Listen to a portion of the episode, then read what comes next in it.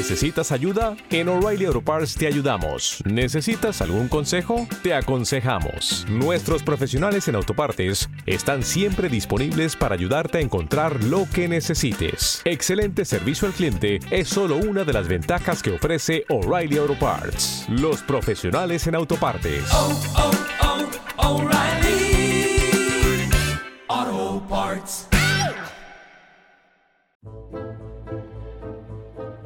Cuentos de viejas.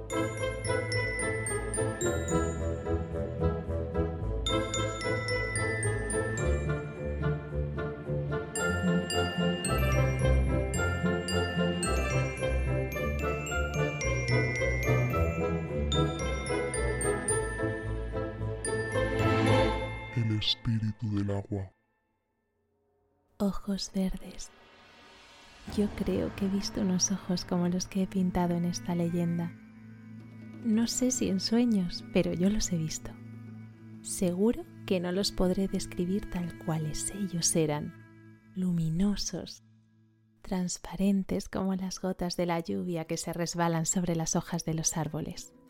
De todos modos, cuento con vuestra imaginación para hacerme comprender en este boceto de un cuadro que pintaré algún día.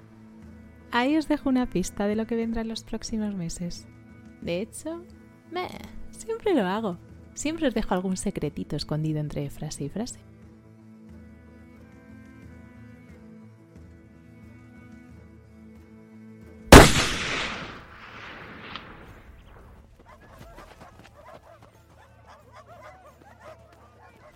Herido va el ciervo, herido va, no hay duda.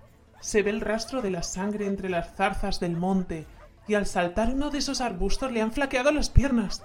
En 40 años de Montero no he visto mejor golpe. Pero, pero, pero, cortadle el paso. Por esas encinas, sí. Azuzad a los perros y soplad esas trompas hasta echar los hígados. ¿No veis que se dirige a la fuente de los álamos? Y como llegue antes de morir podemos darlo por perdido. Las cuencas del Moncayo repitieron de eco en eco el bramido de las trompas, el latir de la jauría desencadenada y las voces de los pajes resonaron con nueva furia. Y el confuso tropel de hombres, caballos y perros se dirigió al punto en que Íñigo, el montero mayor de los marqueses de Almenar, señalara como el mejor para cortarle el paso a la res. Pero todo fue inútil. Cuando el más ágil de los perros llegó a las encinas, jadeante y cubiertas las fauces de espuma, ya el ciervo, rápido como una saeta, las había salvado de un solo brinco, perdiéndose entre los matorrales de una vereda que conducía a la fuente. ¡Alto! ¡Alto todo el mundo! gritó Íñigo entonces. La cabalgata se detuvo. Enmudecieron las trompas y los perros abandonaron refunfuñando la pista a la voz de los cazadores. En aquel momento se unía la comitiva el héroe de la fiesta, Fernando de Argensola, el primogénito de Almenar. ¿Qué haces? ¿Qué haces, imbécil? ¿Ves que la pieza está herida? Que es la primera que cae por mi mano. ¿Y abandonas el rastro y la dejas perder para que vaya a morir en el fondo del bosque? ¿Crees acaso que he venido a matar ciervos para festines de lobos? Señor, es imposible pasar de este punto. ¿Imposible por qué? Porque esta vereda conduce a la fuente de los álamos. La fuente de los álamos, en cuyas aguas habita un espíritu del mal. El que osa enturbiar su corriente paga caro su atrevimiento. Ya la res habrá cruzado sus márgenes. ¿Cómo los cruzaréis vos sin atraer sobre vuestra cabeza alguna calamidad horrible? Los cazadores somos reyes del Moncayo, pero reyes que pagan un tributo. Fiera que se refugia en esa fuente misteriosa. ¿Pieza perdida? primero perderé yo el señorío de mis padres y primero perderé el alma en manos de Satanás que permitir que se me escape ese ciervo. ¿Lo ves? Mira, aún se distingue a intervalos desde aquí. Las piernas le fallan, su carrera se acorta. ¡Déjame! ¡Déjame! Suelta esa brida o te revuelco en el polvo. ¿Quién sabe si no le daré caza antes de que llegue a la fuente? ¿Y si llegase? Al diablo con ella, su limpidez y sus habitadores. ¡Vamos, relámpago! ¡Vamos, caballo mío! Caballo y jinete partieron como un huracán.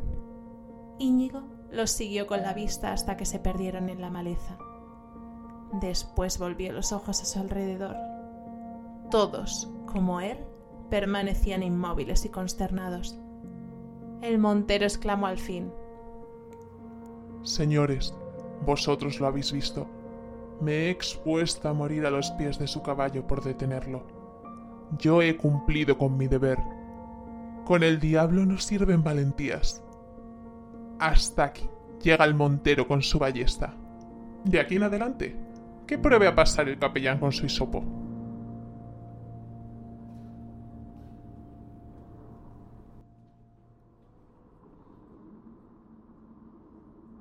Estáis pálido, andáis mustio y sombrío. ¿Qué os sucede?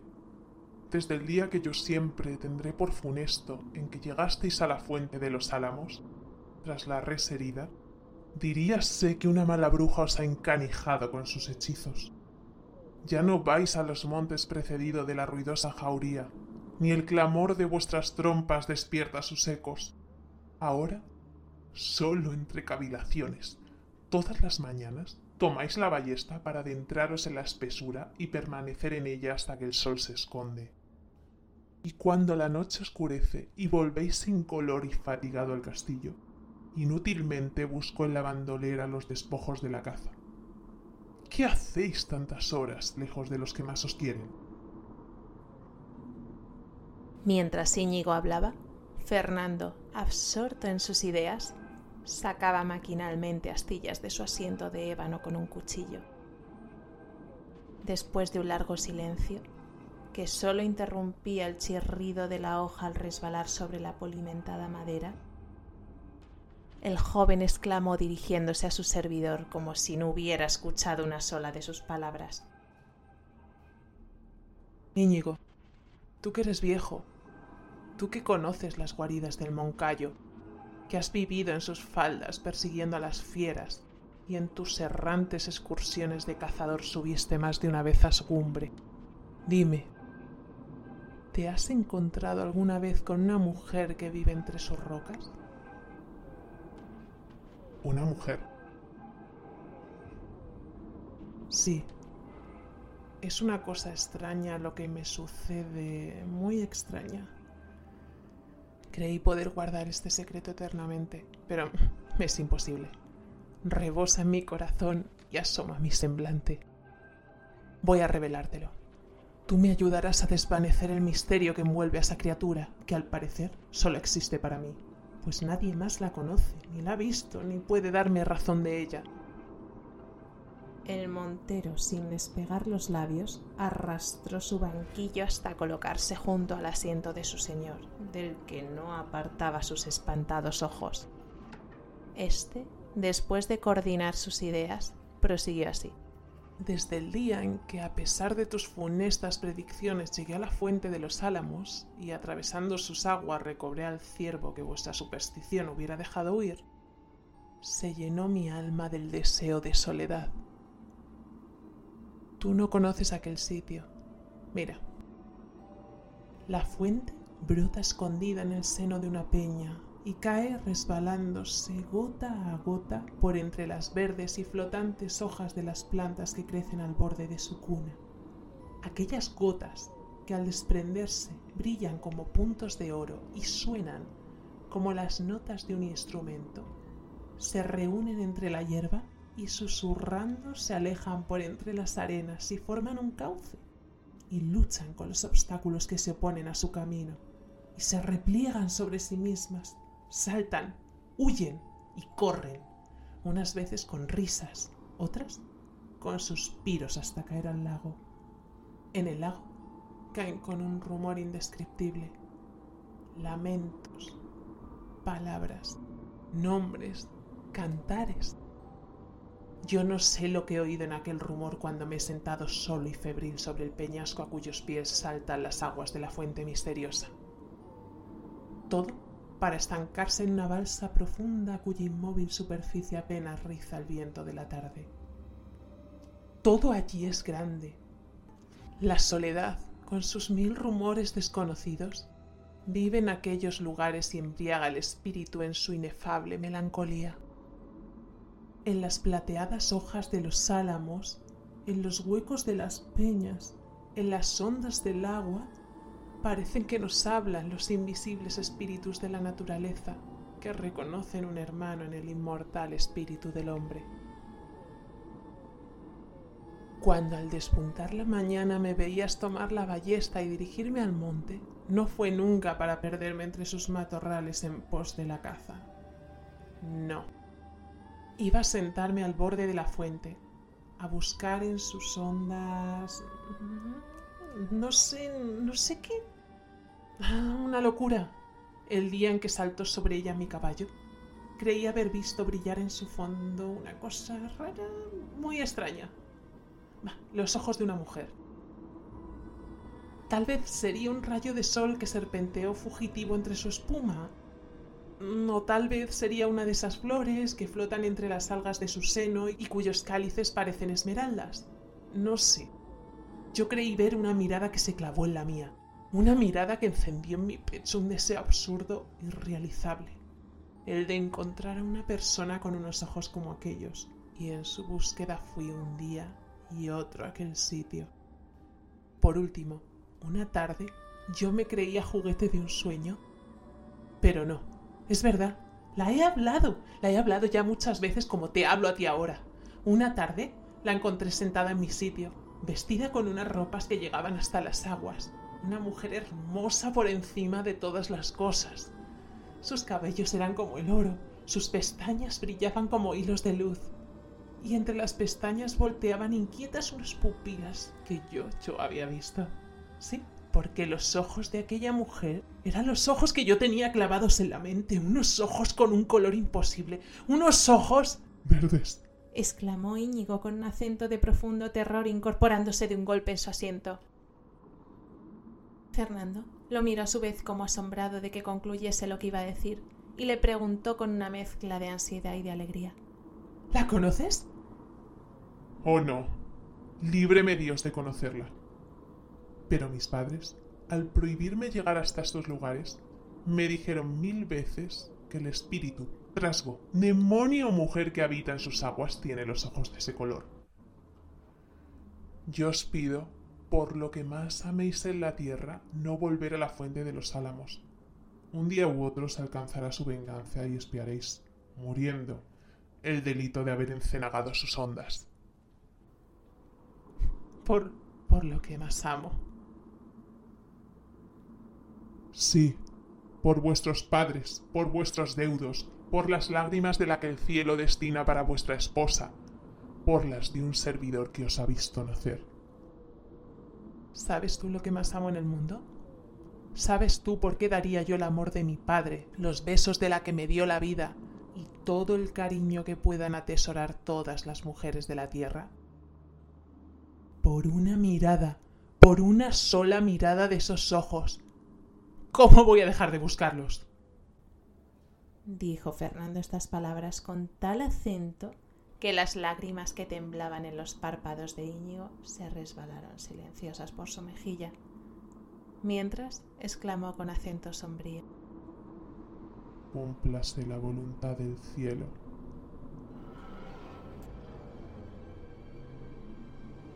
¿Quién eres tú? ¿Cuál es tu patria? ¿En dónde habitas? Yo vengo un día y otro en tu búsqueda, y ni veo el corcel que te trae a estos lugares, ni a los servidores que conducen tu litera. Rompe de una vez el misterioso velo en que te envuelves. Yo te amo y noble o villana, seré tuyo, tuyo siempre. El sol había ocultado la cumbre del monte. Las sombras bajaban a grandes pasos por su falda. La brisa gemía entre los álamos de la fuente y la niebla elevándose poco a poco de la superficie del lago comenzaba a envolver las rocas de su margen sobre una de estas rocas temblaba Fernando de rodillas a los pies de su misteriosa amante. Procuraba en vano arrancarle el secreto de su existencia. Ella era hermosa, hermosa y pálida como una estatua de alabastro. Y uno de esos rizos caía sobre sus hombros, deslizándose entre los pliegues del velo como un rayo de sol que atraviesa las nubes. Y en el cerco de sus pestañas rubias brillaban sus pupilas como dos esmeraldas sujetas a una joya de oro.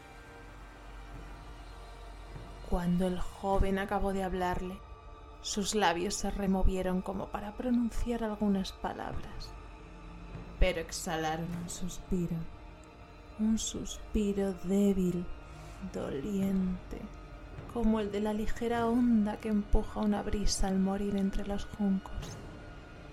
¿No me respondes? ¿Quieres que me crea lo que de ti me han dicho? Oh, no. Háblame. Yo quiero saber si me amas. Yo quiero saber si puedo amarte, si eres una mujer... ¿O un demonio? ¿Y si lo fuese? El joven vaciló un instante.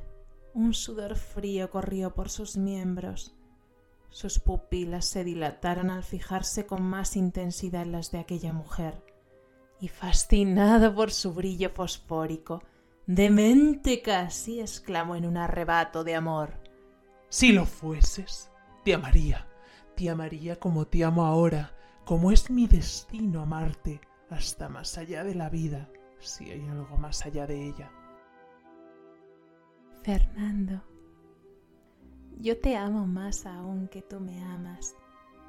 Yo, que desciendo hasta un mortal siendo un espíritu puro, no soy una mujer como las que existen en la tierra.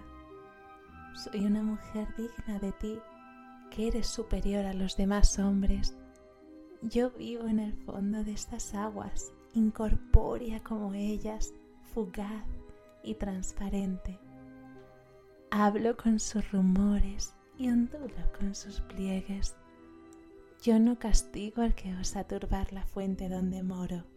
Antes, lo premio con mi amor como un mortal superior a las supersticiones del vulgo, como un amante capaz de comprender mi extraño caso y misterioso. Mientras ella hablaba así, el joven absorto en la contemplación de su fantástica hermosura, atraído por una fuerza desconocida, se aproximaba más y más al borde de la roca. La mujer de los ojos verdes prosiguió así.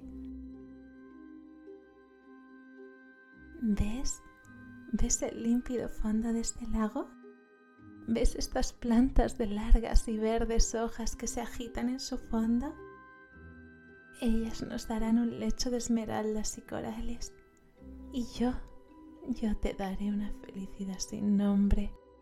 Esa felicidad que has soñado en tus horas de delirio y que no puede ofrecerte nadie más.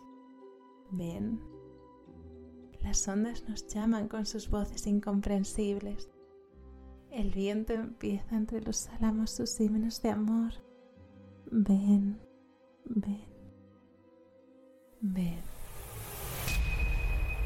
La noche comenzaba a extender sus sombras. La luna rielaba en la superficie del lago. La niebla se arremolinaba al soplo del aire y los ojos verdes brillaban en la oscuridad como los fuegos fatuos que corren sobre las de las aguas infectas. Ven, ven. Estas palabras tumbaban en los oídos de Fernando como un conjuro. Ven. Y la mujer misteriosa lo llamaba al borde del abismo donde estaba suspendida y parecía ofrecerle un beso un beso. Fernando dio un paso hacia ella. Otro. Y sintió unos brazos delgados y flexibles que se liaban a su cuello. Y un beso. Un beso de nieve en sus labios ardorosos. Un beso frío y vaciló. Un rumor sordo y lúgubre cayó. Las aguas saltaron en chispas de luz y se cerraron sobre su cuerpo, y sus círculos de plata fueron ensanchándose, ensanchándose hasta expirar en las orillas.